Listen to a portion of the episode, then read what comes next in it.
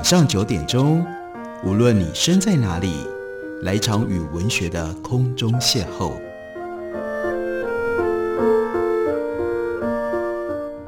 杨照谈书，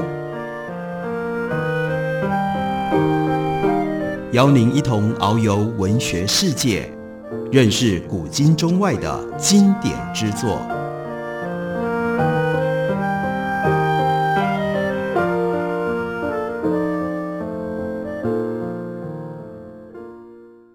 位听众朋友，大家好，欢迎收听杨照谈书。本节目台北广播电台 FM 九三点一，每个星期一到星期五晚上九点为大家播出。我是杨照。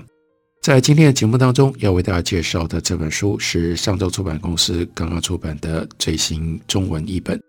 原来的书是由 Michael Ignatieff 用英文所写成的，英文书名叫做《Unconsolation》，中文书名翻译成为《生命是一场寻求慰藉的旅程》。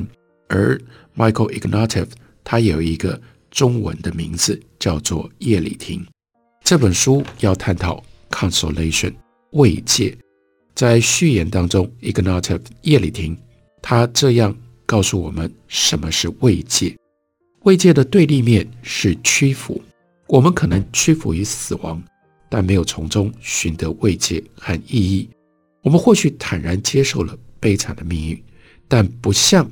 命运屈服。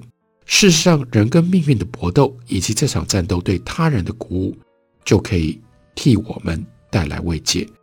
屈服于生命，就是放弃，放弃还能翻转的希望。相反的，跟生命和解，是对于未来保有希望。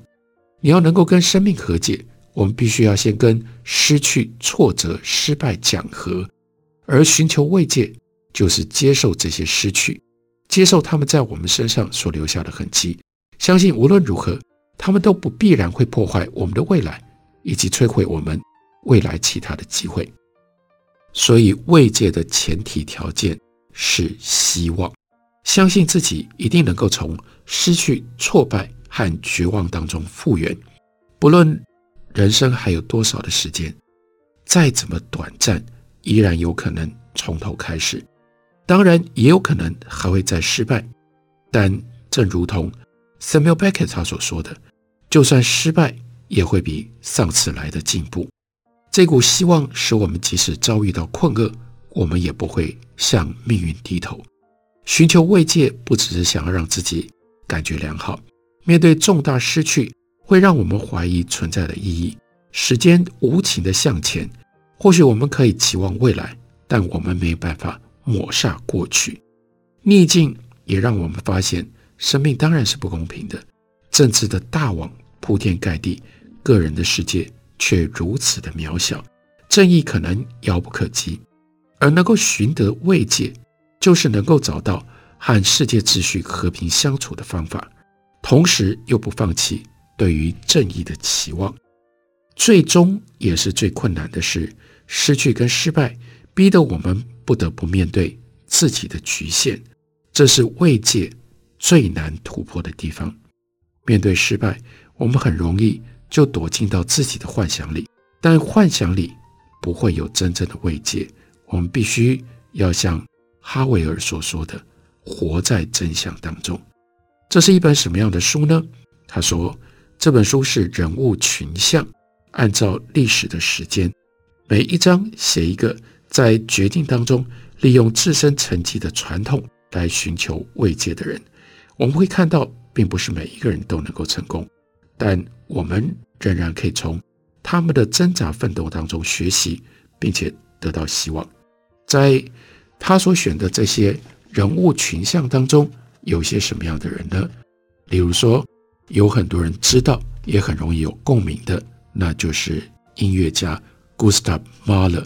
马勒，关于马勒，他是这样写的：一八零四年在维也纳，二十三岁的钢琴家 Altman，他经历了丧子之痛。他三岁的独子生病没有多久之后过世了。之后 Altman 作为母亲，他就陷入了严重的忧郁。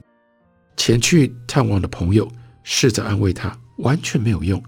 那 Altman 他出生。名门望族，两年之前，她才跟她的丈夫，还有那个时候刚出生不久的儿子，来到了维也纳，并且在私人的沙龙里演奏，而结识了贝多芬。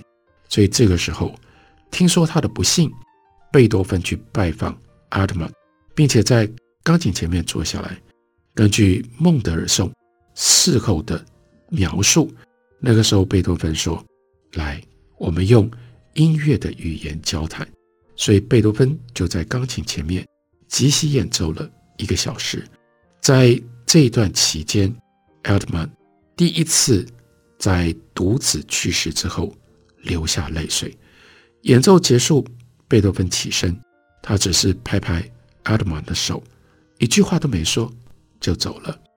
但不久，阿特曼就在一封信上写下自己的感受。他说：“谁能描述那音乐？我相信自己听到的是天使的合奏，迎接我可怜的孩子，引入了光辉的世界。几千年来，宗教音乐抚慰了悲伤痛苦的男男女女，赞美诗、圣歌、神剧、弥撒都包括在内。然而，在这里一个完全世俗的场合，一个人。”一个作曲家，一个钢琴家，他的即兴钢琴演奏就取代了过去由宗教音乐和仪式所扮演的角色。两位音乐家借由音乐的语言，而不是圣经的文字，召唤出了一个光辉的世界。经由孟德尔颂以及十九世纪浪漫乐派作曲家的传颂，这个故事开始被用来弘扬音乐在人世的一种新的目的。贝多芬之后的音乐家都必须要追随。贝多芬赋予音乐的这个雄大的野心，尤其是在已经脱离天堂许诺的世俗尘世当中，音乐的改造工程其实已经进行了一段时间。我们知道，韩德尔的《弥赛亚》以先知以赛亚转述“你们要安慰安慰我的子民”的高亢的歌声拉开序幕，传达的是基督教的慰藉。一七四四年。弥赛亚演出的时候，不是在教堂，而是在都柏林的剧院，为退休的音乐家跟歌手所举办的慈善音乐会，所以才会有国王参与这场音乐会，但是站起来，因此留下了非常重要的记录。另外，莫扎特的安魂曲，这是他生平最后一首重要的作品，写成于他去世的那一年。一七九一年，到他死的时候都没有完成。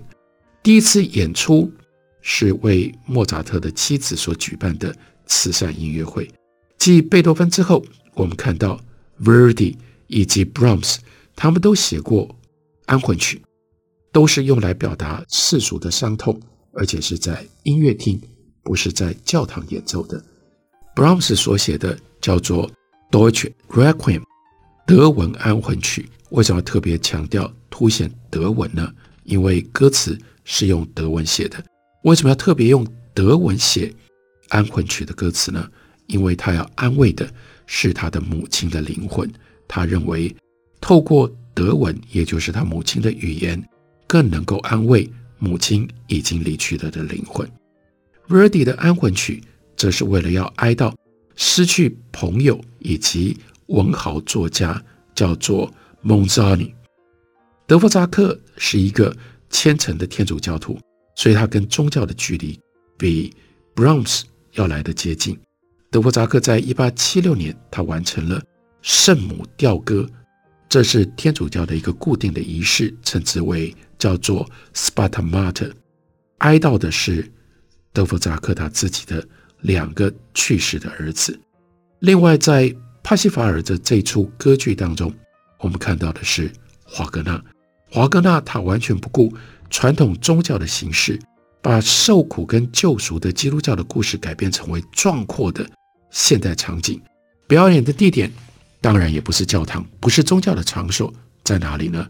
在拜鲁特的音乐厅，而拜鲁特的音乐厅是华格纳自己设计、自己经营的。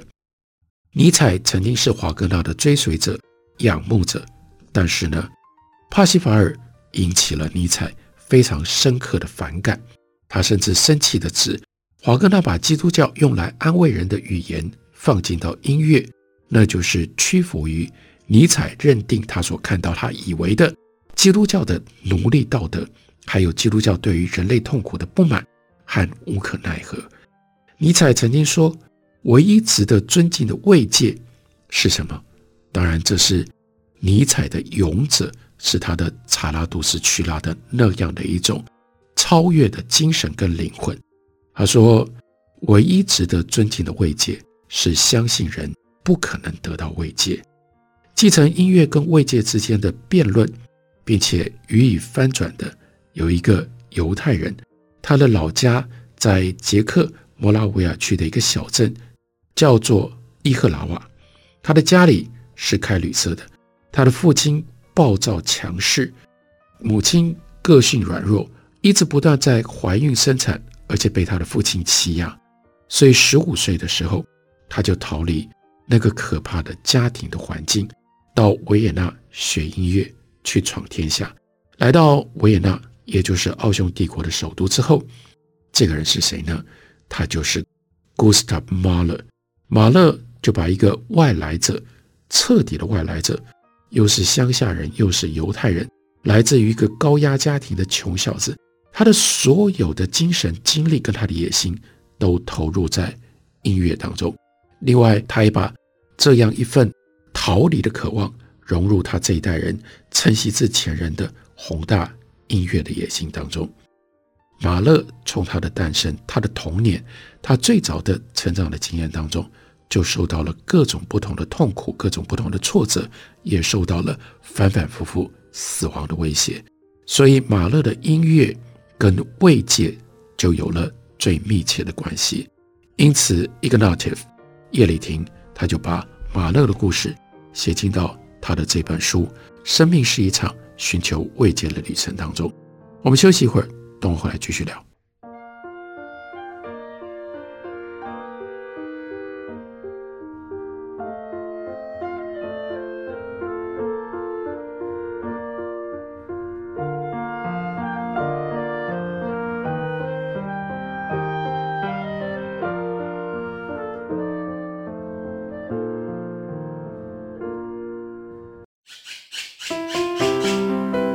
大家好。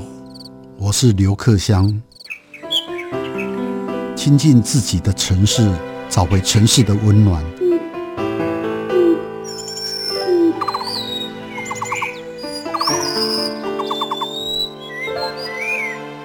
听见台北的声音，就在台北广播电台，FM 九三点一，AM 一一三四。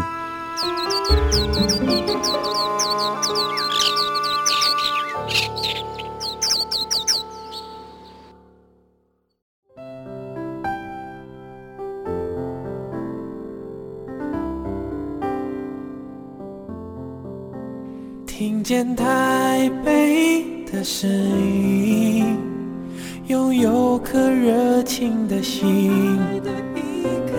有爱与梦想的电台，台北广播 FM 九三点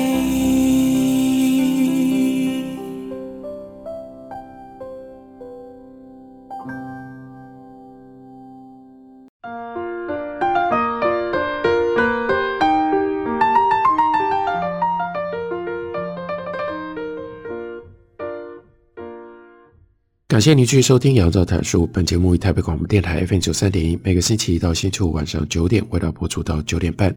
今天为大家介绍的这本书是 Michael Ignatieff，也就是叶里廷，这是他的中文名字，所写的《生命是一场寻求慰藉的旅程》。我们继续借由叶里廷的文字来了解马勒的音乐跟寻求慰藉之间的关系。马勒和华格纳一样。相信音乐应该试图为活在诸神已死的时代的人们提供生命的意义。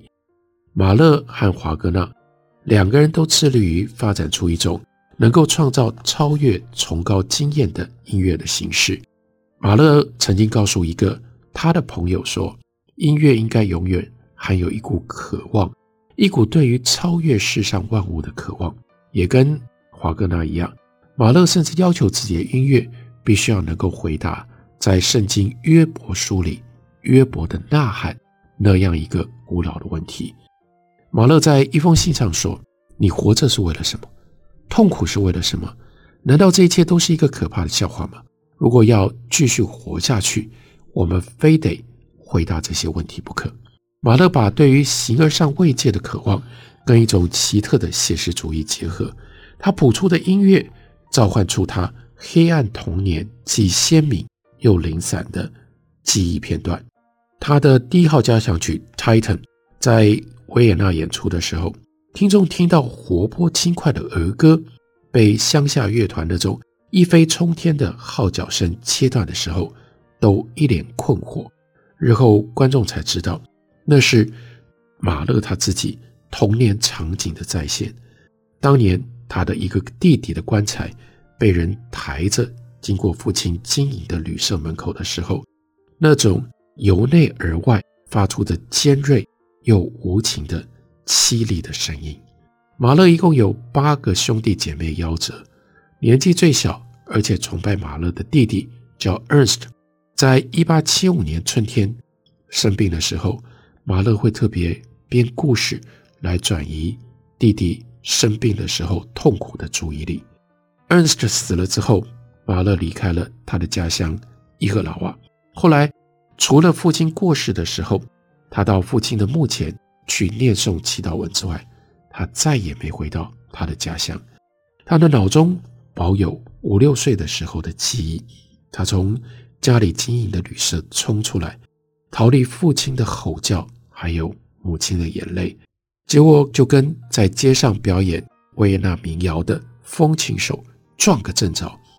一九一零年八月，他把他的这一幕描述给。给谁呢？给开创精神分析这一门学问的弗洛伊德听。所以两个人那个时候呢，一起沿着莱登的运河在散步。马勒那个时候请弗洛伊德为他的婚姻危机能够指点迷津。他告诉弗洛伊德，回想起童年的这一幕，他才明白自己作曲的时候为什么忍不住要用不协调又刺耳那种轻快的音符来打断。深切悲伤的段落，他好像阻止不了风琴手或者是童年的乡下乐团闯进来，进到演奏厅里。他跟弗洛伊德说：“这就是为什么维也纳听众一直都不喜欢他的音乐，日后的听众才听出了他音乐创新的地方。马勒是把他非常私密而且个人的冲动，跟那个伟大崇高的宗教的野心结合在一起，放进在。”他的音乐里，马勒在一八九零年代晚期所写的第二号交响曲，也就是《复活》，里面再现了马勒他不断经历的绝望跟复原的过程，所以叫做《Resurrection》复活。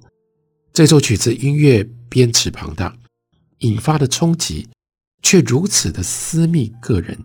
马勒把音乐跟文字结合，并且融入交响乐的形式。达到了这样的效果，用管弦乐团的戏剧化张力来呈现人声的单一的强度。他自己谱写女中音的歌词，表达内心想要相信自己跟自己所选择的事业这中间的反复的挣扎。这段歌词说：“要相信啊，你的诞生绝非枉然，你的生命跟磨难绝非枉然。”为了要表达内心深处的挣扎。马勒的音乐之旅改造，来表达狂喜、崇敬和慰藉，以这样的一种古老宗教音乐形式，为如今把生命经验作为内心剧场的听众来进行服务。马勒的音乐保留了宗教的野心，不过他对宗教教条的看法，尤其是基督教对天堂的想象，却带有冷嘲热讽的意味。毕竟他是一个。现代的犹太人，他也没有办法忽略自己犹太人的身份，因为犹太人长期以来都没有办法在维也纳的文化生活里占有重要的地位。为了要保住他在维也纳歌剧院总监的职位，马勒不得不公开改信天主教，但这只是他的职业手段，从来都不是真心的叛逆。身为犹太人，被孤立、被排挤的感觉，对马勒来说。也从来没有消失过。马勒对于基督教天堂琢磨最多的是他的第四号交响曲。一九零一年的夏天，他在奥地利卡林西亚邦的湖边，突然之间得到了灵感，在狂喜的状态底下谱成了这首乐曲。在最后的乐章当中，他为天国的生活加上音乐。那是什么样的音乐呢？那是一首他最喜欢的传统民间诗选，叫做《少年魔法号角》当中，他所找到的诗。这本诗选。是早在一八零九年的时候汇编的。那诗里面所描写的天国生活，仿佛直接移植了画家 b r u g e l 笔下的天堂。透过农家小孩天真好奇的目光，呈现了一个开心雀跃，但另外一面残忍血腥却又若无其事的故事。因为在诗里面就描写天国的圣徒宰杀小羊。以供获救灵魂享用的过程。约翰把小羊放出来，屠夫希律埋伏以待。我们把一只乖巧无辜又可爱的小羊处死。圣路加宰了牛，不做二想也毫无不妥。在天国的酒窖里，美酒不花一毛钱，天使负责烘烤面包。对这样的一段歌词，马勒就配了古迹而且温柔的音乐。来传达农家丰饶的美景，并且对照圣徒雀跃的宰杀动物的这中间的干戈不入。音乐终止在夏日的宁静午后，越来越细微，直到最后结束，清楚地表明这幅天堂的田园美景，哎呀，只是幻想，存在于另一个时间，不是真实的，不是现实，我们能够去到的。如果作者笔下的农家男孩想象的天堂遥不可及，人类能够渴望的天堂只有在人间，在某一个夏日午后的短暂时刻，那么他那个时代的男男女女，他的听众们要如何面对生离死别呢？毕竟过去的人都是靠天堂的许诺来平复这种打击的。宗教音乐跟宗教艺术的慰藉语言，赋予了。悲伤圣母特别的地位，比较少人描述悲伤的父亲或者是兄弟，但马勒却对这个主题产生了特别的兴趣。在一九零一年到一九零四年当中，马勒根据德国年轻教授叫做 Frederick r i c k e r 他在七十年前痛彻心扉写下的吊亡儿诗，谱了五首，结合男声和管弦乐的歌，马勒当时的未婚妻 Alma 认为马勒选择这样的主题太过于危险了。不过，这是马勒再熟悉不过的领域，把如此情绪饱满的内容导入到曲式里，马勒得以施展自己拿手的德国艺术歌曲，利用音乐的快慢节奏，赋予了文字本身或许无法传达的情感的张力。这用在 Lücker 的诗里面。尤其明显，因为诗人透过诗句表达的悲伤令人动容。马勒从七百首诗当中挑出了五首，按照叙述的顺序来排列，呈现他想象当中一个父亲从不可置信到悲痛欲绝，到遗憾，到最后接受的过程。这第四首歌就从不敢置信开始。诗句说的是：“我常想，他们只是出门去了，随时都会回家。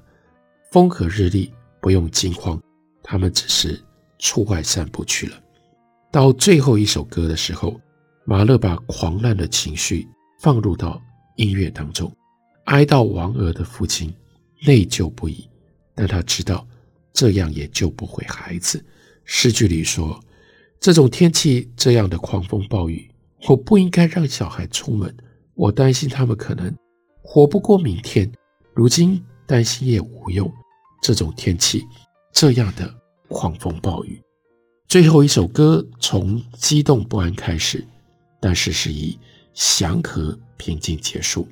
马勒透过最后几小节传达，父亲终于接受噩耗，相信自己的孩子已经安息，相信他们能够放下悲伤的过程。乐声越来越弱，最后静止在这样的诗句。他们仿佛在母亲家中安息，不再为暴风雨害怕。上帝伸手为他们庇护，他们安息，仿佛在母亲家中安息。无论是 Lyric 的原诗，或者是马勒的改写，都看不出孩子已经安全抵达基督教的天堂。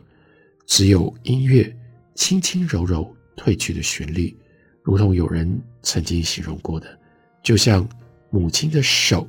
轻抚着孩子的头，这就是文字跟音乐结合在一起，在马勒的作品当中所呈现的抚慰的力量。生命就是一场寻求抚慰的旅程，没有办法，因为我们会失去，我们会遭到挫折。但是我们到哪里去寻求慰藉呢？叶礼婷所写的这本书就为大家指出了其中的一个方向。感谢你的收听，明天同一时间我们再会。